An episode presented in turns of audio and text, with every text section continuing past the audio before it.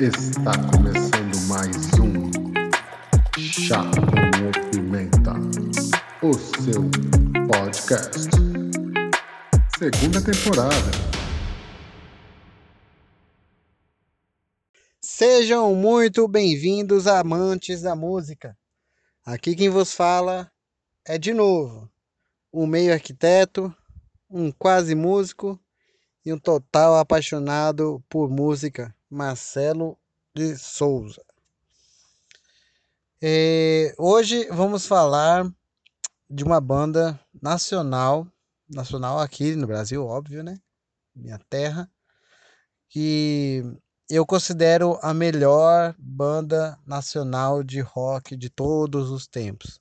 Sim, essa banda é a que eu considero de melhor em tudo, como influências e instrumental e composições e tudo mais. Quem são eles? Nada mais, nada menos do que Paralamas do Sucesso. Acho que muitos devem conhecer o Paralamas do Sucesso de muitas outras músicas, uns hits que eles já compuseram ao longo das suas, das suas carreiras. E o pessoal às vezes pensa assim, poxa, você não ouve nada de, de casa, né? vamos dizer assim. É, boa parte do que eu ouço é de fora. Nacional, e principalmente nacional, assim, recente, tem sido pouquíssimo, pouquíssimo, porque bandas que tinham um, um, um potencial muito grande, na minha visão, né? Ou se desfizeram, como foi o caso de Charlie Brown Jr., que para mim não devia nada para bandas de fora. Raimundos, era, tinha um som excelente, não perdia nada para músicas de fora.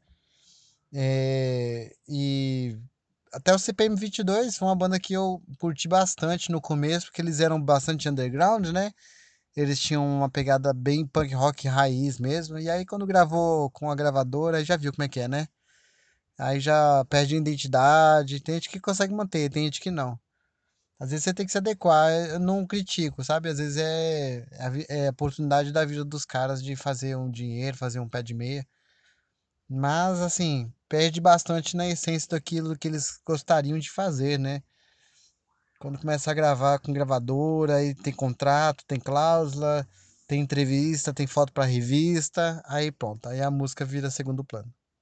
Mas vamos lá, que a história dos caras são é bastante extensa também.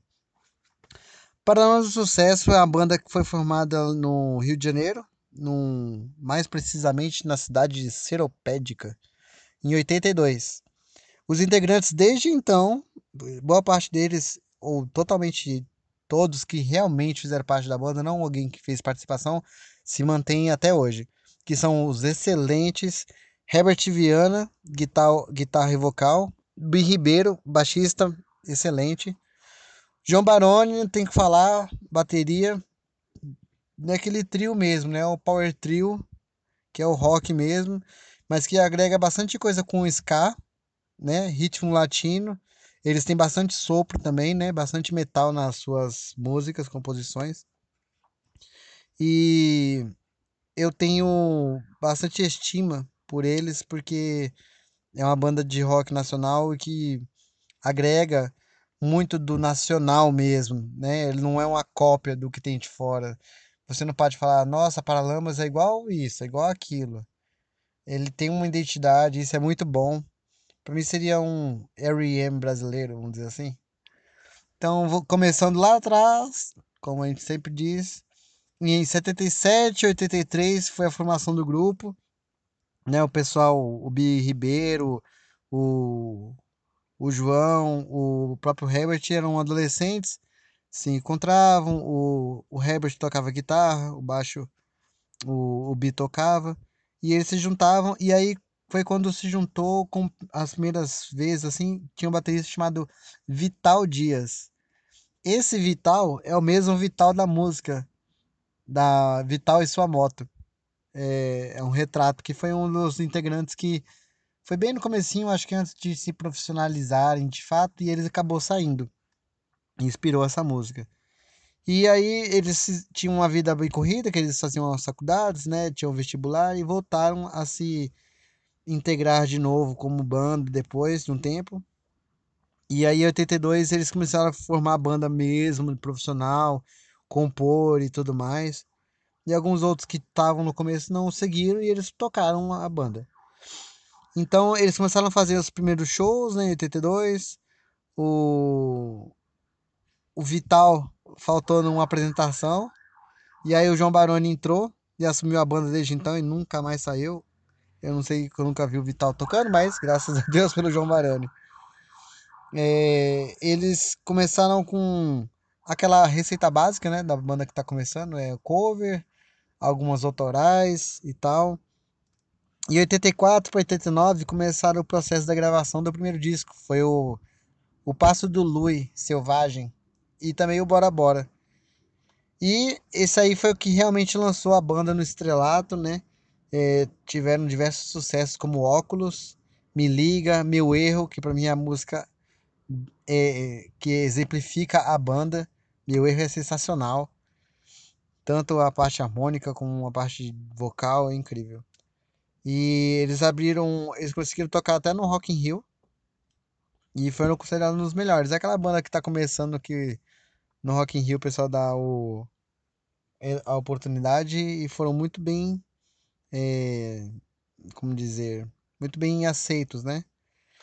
E eles misturam bastante coisa com MPB, então tem depois teve Alagados, é, teve uma participação na música A Novidade com Gilberto Gil, teve Melô do Marinheiro, tocaram Você, que era do Tim Maia, e vendeu muito bem esse disco. Vendeu acho que 700 a 600 mil cópias.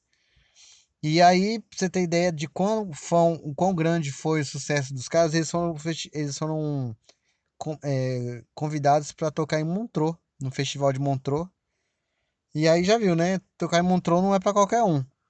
O show da foi lá na, na Suíça e eles já eram já bem aclamados, né? E entrou um tecladista, é o João Fera, que está acabando até hoje. E eles fizeram turnês aqui na, na América do Sul tudo mais. E o Herbert, é, contando uma, um pouquinho dele, que eu acho que é bastante interessante, ele tem uma história bastante agitada né, na questão da música, uma pessoa que bem dedicada na, no instrumento dele, né? Ele já foi, ele já foi é, casado com a, a vampira, a Paula Toller, que é a vocalista do Kid Abelha. Mulher não fica velha nunca, uma loira linda, maravilhosa. E eles foram casados por um tempo, né? Depois ele se casou com uma inglesa que fazia é, cobertura de bandas novas aqui no Brasil, acho que foi 89, 90. Engraçado que, engraçado assim, né? Fatidicamente, ele tinha paixão por aviação e tinha um ultraleve e acabou que ele estava com ela num ultraleve e acabou tendo um acidente muito grave. Ela acabou falecendo, infelizmente. Ele passou perto, ele ficou paraplégico desde então, né? Paraplégico? Acho que é paralítico, não sei qual é a denominação correta. Ele perdeu o movimento das pernas, né? E ele ficou em coma bastante tempo. E uma coisa que eu acho que, sabe, é assim a alma do artista mesmo, do cantor, do, do músico, né? Ele esqueceu boa parte, né? Porque tem uma pancada forte na cabeça e tudo mais. E ele retornou e ele diz nas entrevistas que ele teve que reaprender. Cara, ele teve que reaprender e toca o que toca hoje. É absurdo. É absurdo. Tem gente que estuda anos focado e não ganha uma metade do que esse, esse cara esse cara compõe e, e desempenha. É absurdo, é absurdo mesmo. É um, é um músico excelente, excelente. Aí seguindo, né, a história, eles gravaram também o chamado Big Bang, que aí tem Lanternas Afogados, que é uma balada excepcional.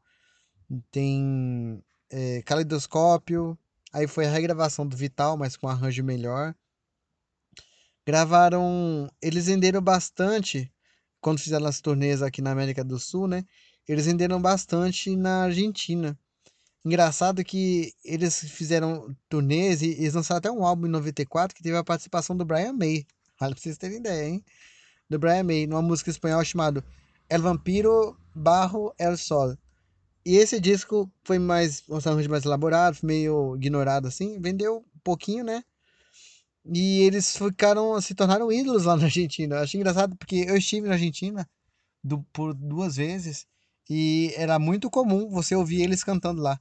Tanto que os argentinos falam que eles são as, a melhor banda brasileira de música argentina. é engraçado. Eles gravaram até uma música, Lourinha Bobril, que é uma música bem famosa aqui no Brasil deles. É uma versão da música Párate e Mira, que é uma banda chamada Los Pericos. E, assim, eles tiveram uma projeção bastante grande, né? Não foi algo. É, não foi algo efêmero como bandas que aparecem de modinha e somem. É, eles fizeram um, um discos, discos de bastante renome, né? Eles gravaram bastante coisa com gente muito grande, né? De, de nome. Pra você ter ideia, eles excursionaram com Jimmy Cliff, que é um dos ícones do, do reggae, e o B14, o próprio Brian May, tocaram com Chico Science, com Zumbi, Nação Zumbi, Titãs. Eles é, gravaram bastante coisas boas nessa questão. É, tem uma coisa engraçada que foi aquela coisinha do casal quando acaba o casamento, né? A Paula Torres e ele gravaram músicas que daquelas cutucadinhas. Não foi nem na questão de ser cutucadas, né? Mas mais de de um falar do outro, né? E tem uma música dela que chama Como Eu Quero, que tem uma parte que fala Mundo particular, solos de guitarra não vão me conquistar. Era uma alusão a ele. É, detalhezinhos que enriquecem a história da banda, né? Coisa aqui tá virando meio fofoca, né? Esse episódio aqui. Falando mais da parte é, pessoal do cara do que tudo. Mas é que eles têm. Eles têm essa questão de trazer um som brasileiro, né? Eu digo assim, eles têm raízes, eles gravaram bastante coisa com instrumentos. É... Foi até uma gravação com Carlinhos Brown. Eles exploraram aquele Vamos Bater Lata com bastante coisas que são comuns, eram usadas até na no Olodum, né? De percussão e tal. Mas eles conseguem também incorporar bastante coisas do rock britânico, do rock é, mais indie, né? Nas suas músicas. Então, eu acho que é bastante interessante quando a pessoa consegue impor um, uma linguagem própria e ela consegue mesclar essas coisas de uma forma tão boa que se torna algo novo, né? É difícil você ter algo novo hoje em dia. Vocês conhecem bem, tem visto, né, nas, nos, na história da música mais recente, tudo parece com tudo, né? É, virou um iPhone gigante as coisas. Tudo é redondinho, é preto, tem uns cantos arredondados e uma tela grande. Não tem mais identidade.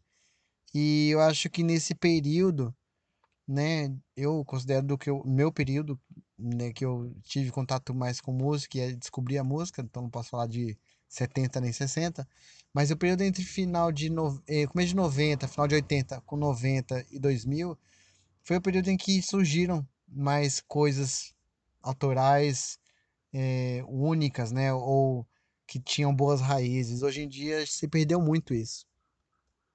Então eu recomendo muito que vocês ouçam essa, essa banda. Eles têm é, uma discografia bem grande, bem extensa, né? Gravaram bastante coisa ao vivo, boa. Tem um disco deles que é duplo, que eu acho que foi um dos melhores, que a, as grava a gravação foi melhor na mixagem e tudo mais e reflete muito bem a essência da banda. Bom, queridos, por hoje é só. Tinha muito mais coisa para falar dessa banda, mas eu acho que de alguma forma tentei sintetizar um pouco dessa questão, tanto da técnica quanto da parte pessoal e o porquê deles serem, na minha opinião, tão bons. É, ouçam nosso podcast, dê aquela moralzinha, chá com pimenta, não esqueçam de nós e fui!